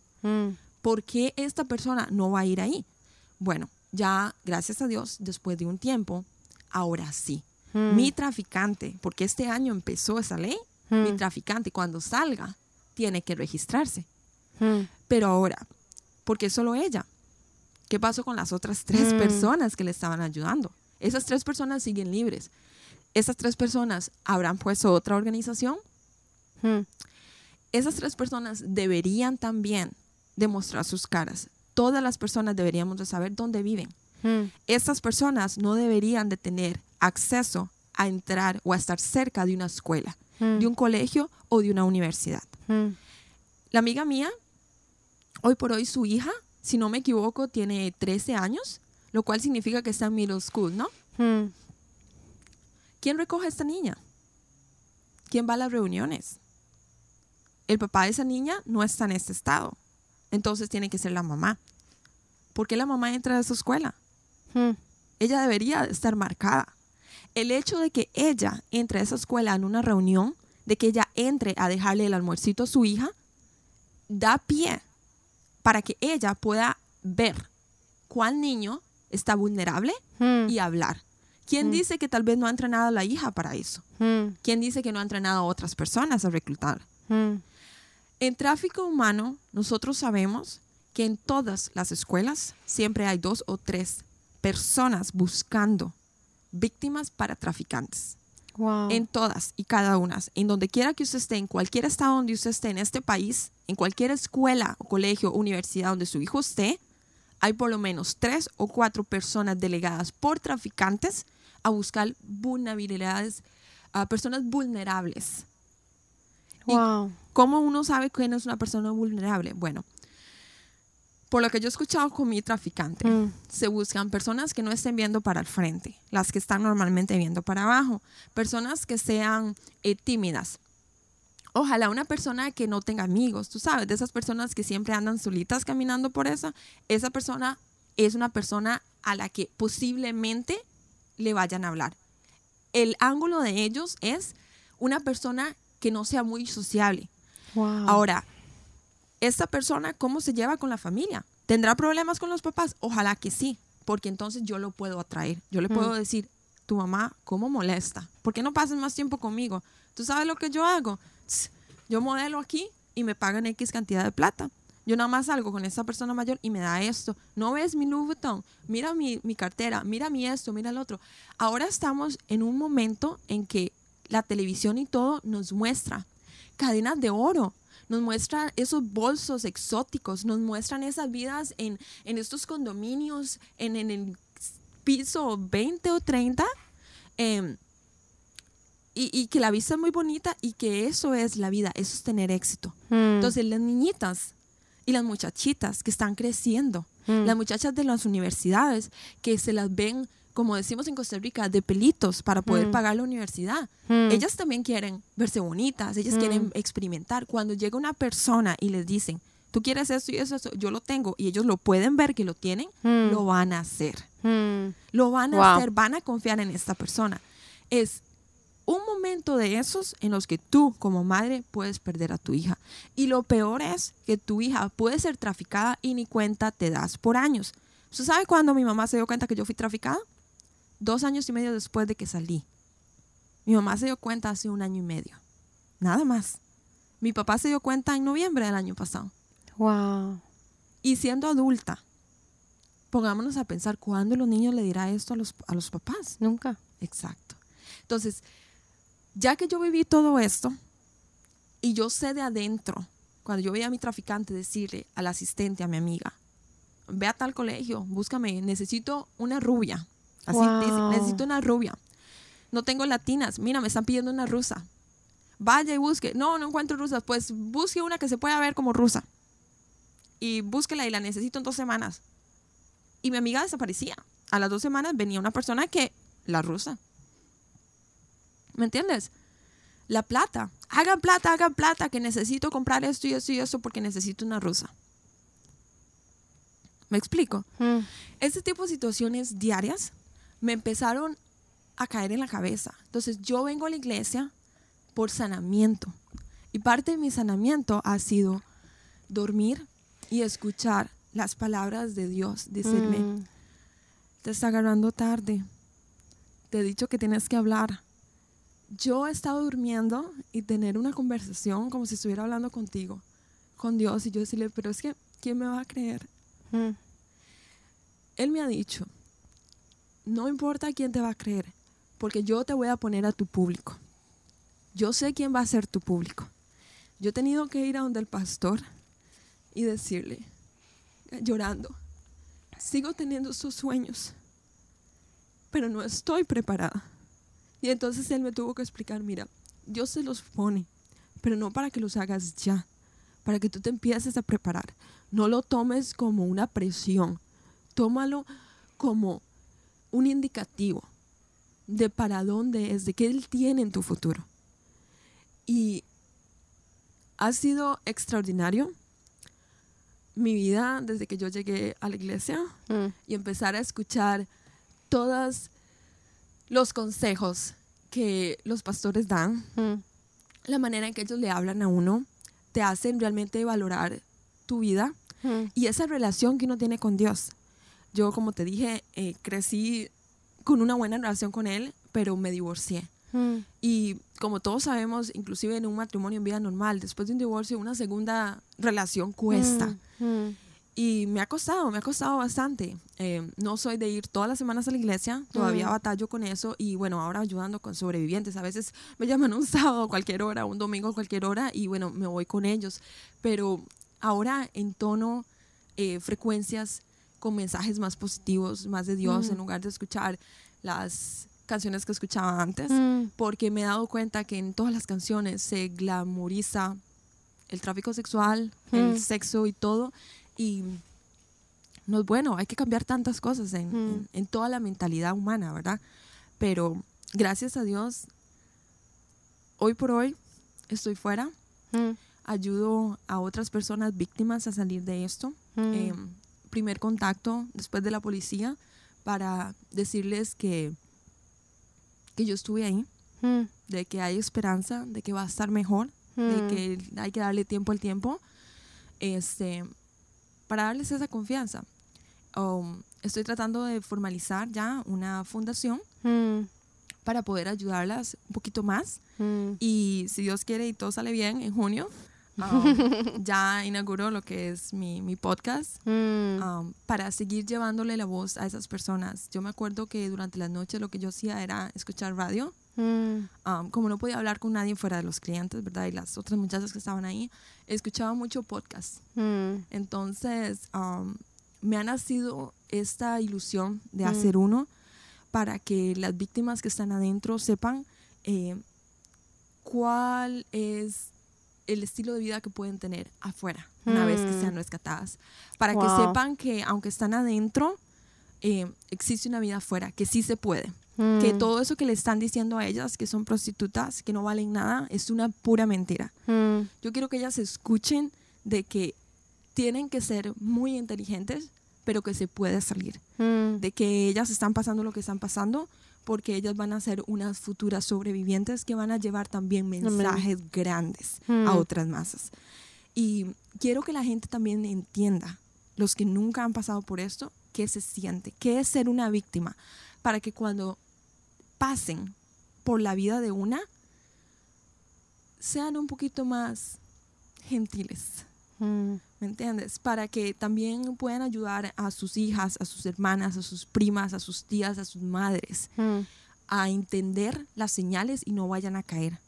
Para educar a las personas, a los hombres, que Mm. son los, los compradores, digamos, el grupo más importante, porque mujeres también compran sexo, Mm. pero a los hombres, que es la, como el na- 99.5% de los compradores, para que entiendan que cada vez, que aunque usted le pregunte a una mujer, usted hace esto por voluntad, que usted la vea en una calle, usted hace esto porque usted quiere y la persona le diga sí, no es cierto. Mm. Solamente esta persona no le puede decir las amenazas que tiene.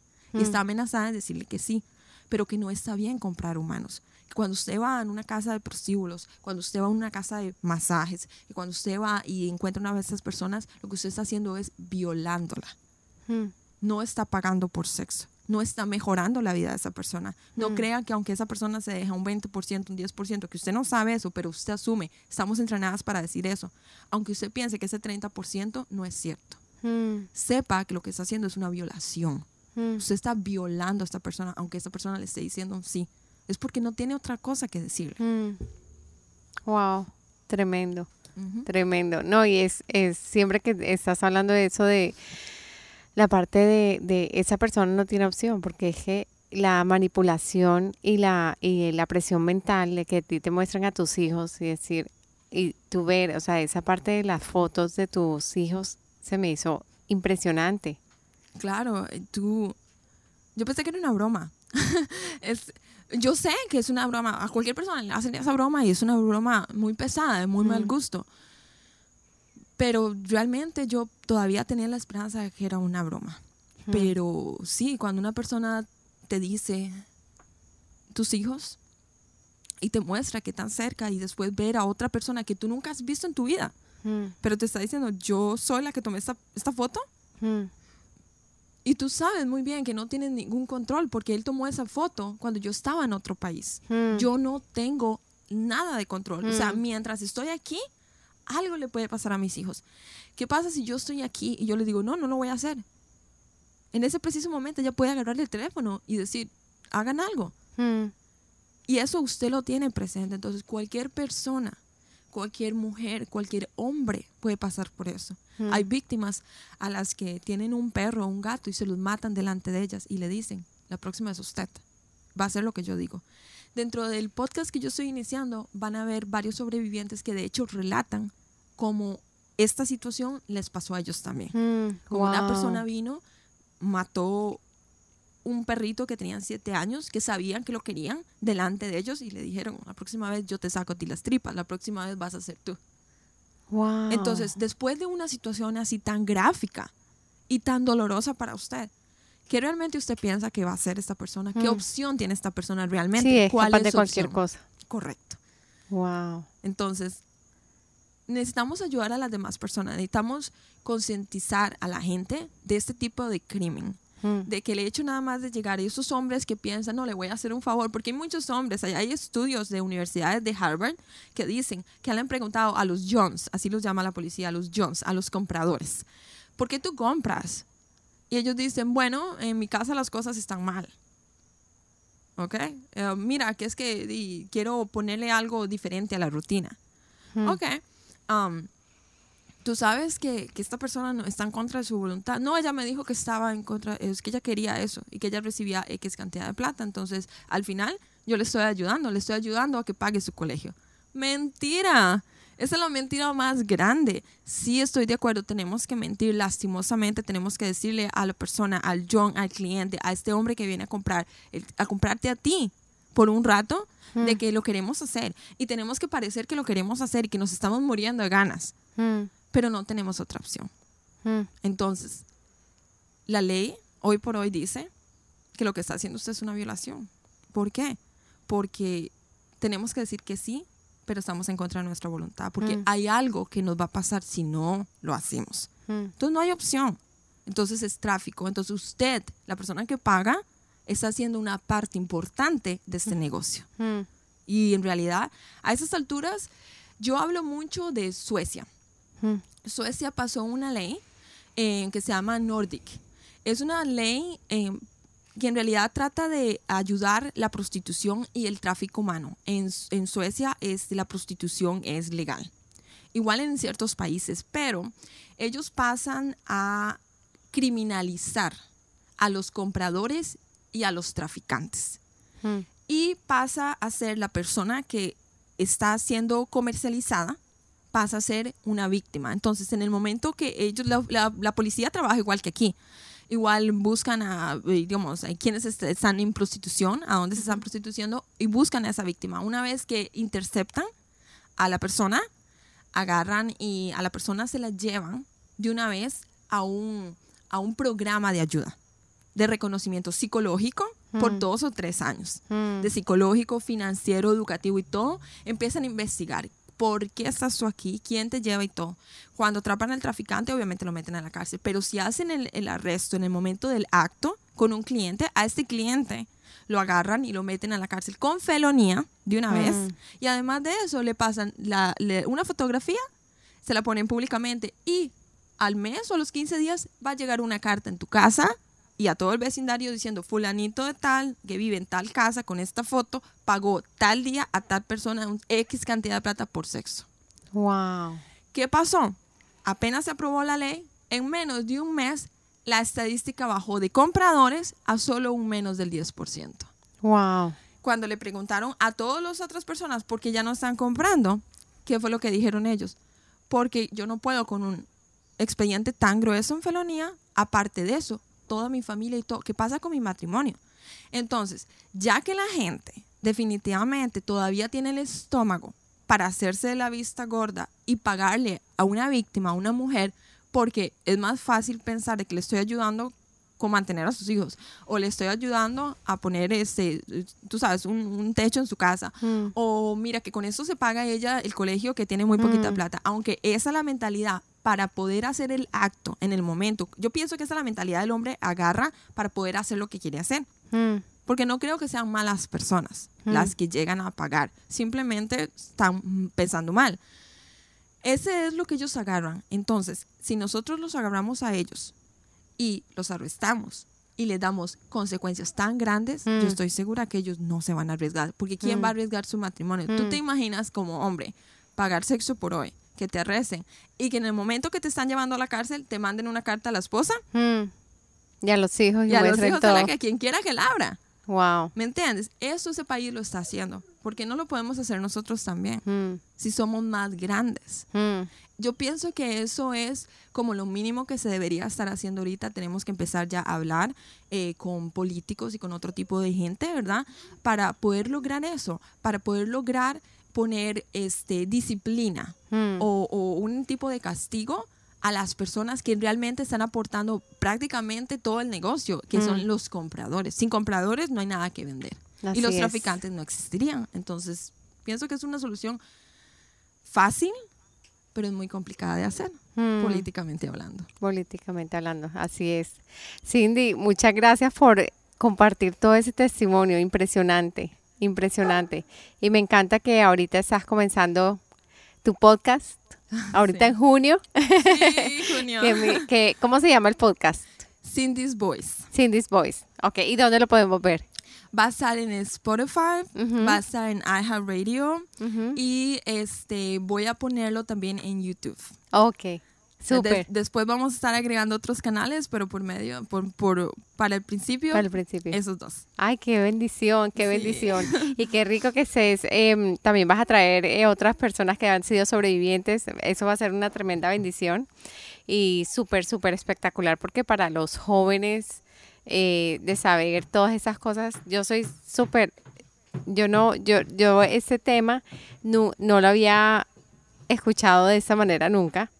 Em, sí, sabía que el tráfico humano, mi esposo es el que ve bastantes noticias, entonces él siempre que eso, cosa y, es- y uno ve por, por las redes sociales que esa persona se perdió, que, esa, que human trafficking, pero, pero en realidad, o sea, nunca había eh, con, tanta, con tanto detalle, gracias por compartir eso, porque enseguida que yo... Enseguida que yo te escucho, yo digo, oh my gosh, mis hijos.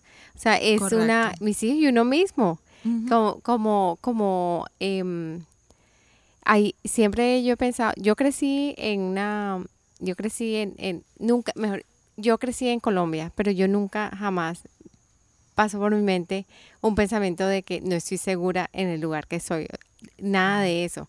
Entonces siempre eso era un pensamiento, soy, soy hija de un militar. Entonces, eh, siempre donde yo vivía habían militares por todas partes. Entonces, siempre y si iba en el carro, el, el, conductor iba armado. Si estaba, tenía 15 años, él tenía, me recogía en el colegio un conductor que estaba armado y el escolta estaba armado. Entonces jamás por mi mente pasó un pensamiento de estoy desprotegida. Entonces esas cosas son súper, pero ahorita en este, en estos tiempos, por ejemplo, que los niños salen solos, uno ve los niños caminando por la calle y no, no hay, están en todas partes, como tú dices, en el Hasta- colegio. Hasta en internet, hasta en internet. ¿Tú sabes lo que están haciendo los traficantes? Um, como ahora los niños están en internet, más o menos en los estudios, un niño entre los 7 años a los 12 años pasa, aunque tú no lo creas, 9 horas en internet. Hmm, 9 horas. Mm. Un muchacho de colegio ya después de esas pasa hasta 16 horas Mm. en el teléfono. O sea, solamente duerme. Después de eso pasa metido en el, col- en, en- en En el el teléfono. teléfono.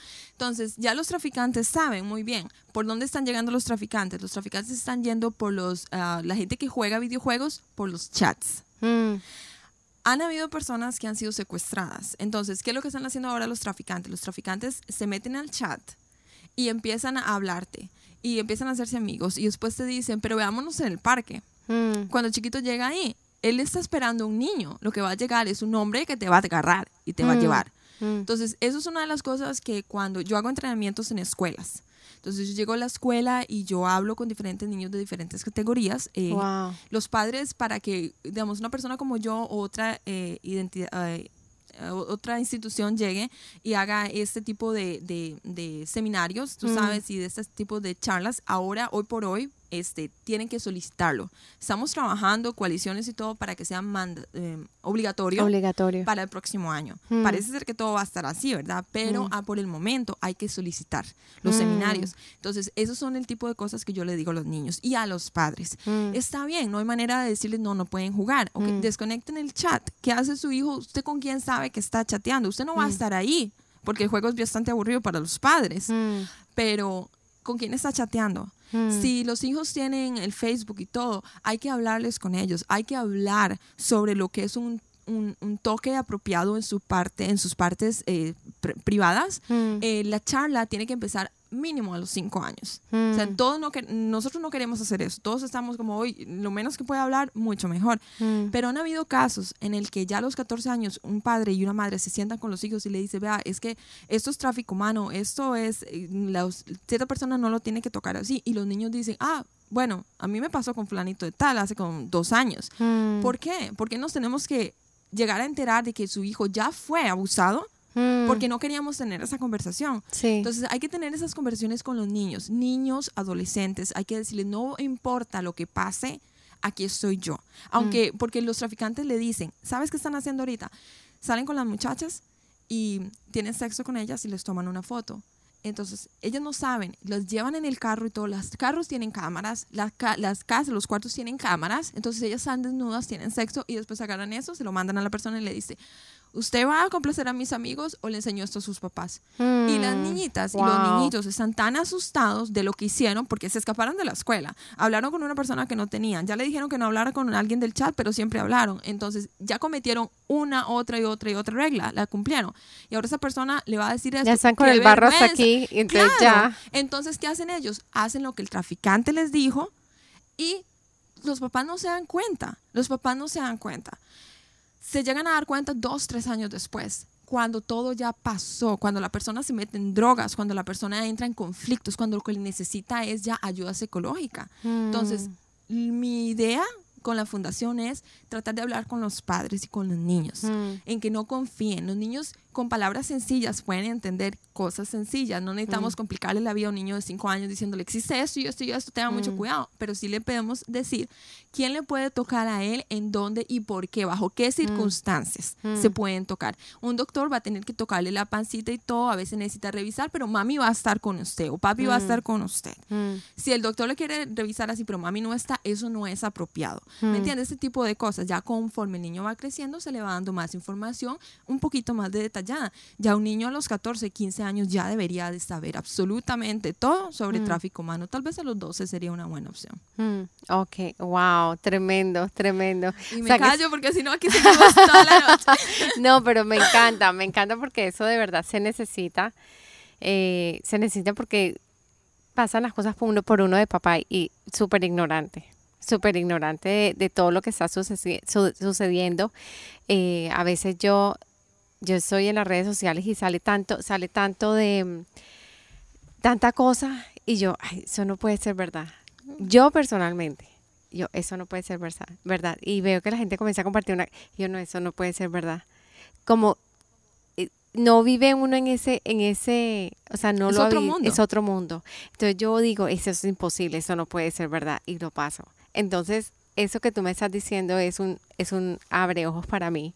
Y, y, yo sé que van a, van a haber muchas personas que van a ser súper, súper o sea, la ayuda que tú vas a dar va a ser espectacular porque va a ser un abreojos y va a ayudar a que a que esto baje, a que eso se, se la abolición del tráfico humano, porque eso tiene que Sí. desaparecer en el nombre Tiene de que Jesús, desaparecer en el Tiene- nombre de Jesús. porque eso no, eso no es, no, está totalmente en contra de Dios y está en contra de todo Y la esto moral no humana, solamente todo. pasa aquí en Estados Unidos, esto pasa en otros continentes y en Mm. todos los países, Mm. en todos los países. Entonces es algo que todos como comunidad este, en el mundo tenemos que empezar realmente a batallar, tú sabes, todos tenemos que ser un pequeño soldadito Mm. en entender. Si todos entendemos lo que es tráfico humano, en el Mm. momento que llegue a nosotros, el Mm. traficante, lo vamos a identificar Mm, y vamos a decir no y vamos a reportarlo mm, pero basados en qué? En información, En en, información. educación. Mm. Entonces, eso es lo que nosotros queremos, educar, informar a la gente para que cuando les llegue, "Mm, mm, eso a mí no me va a pasar. Y es tremendo lo que te pasó a ti, Cindy, porque tú tuviste, era una amiga tuya. Y la conocía por ya casi los cinco años, viví con ella. Viviste con ella. Y es una mujer. La gente diría, es un hombre. La mayoría de los traficantes son hombres. Y Fue entonces mujer. fue una mujer y era tu amiga. Y era mi amiga. Y te dijo, ok, vente para acá, para ese país. eh, Yo te ayudo. Yo te ayudo, yo te voy a ayudar.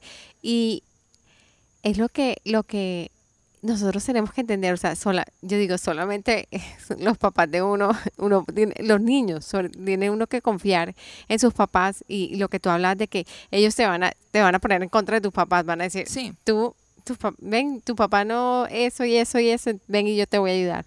Entonces es esa parte es súper, súper tremenda. Padre.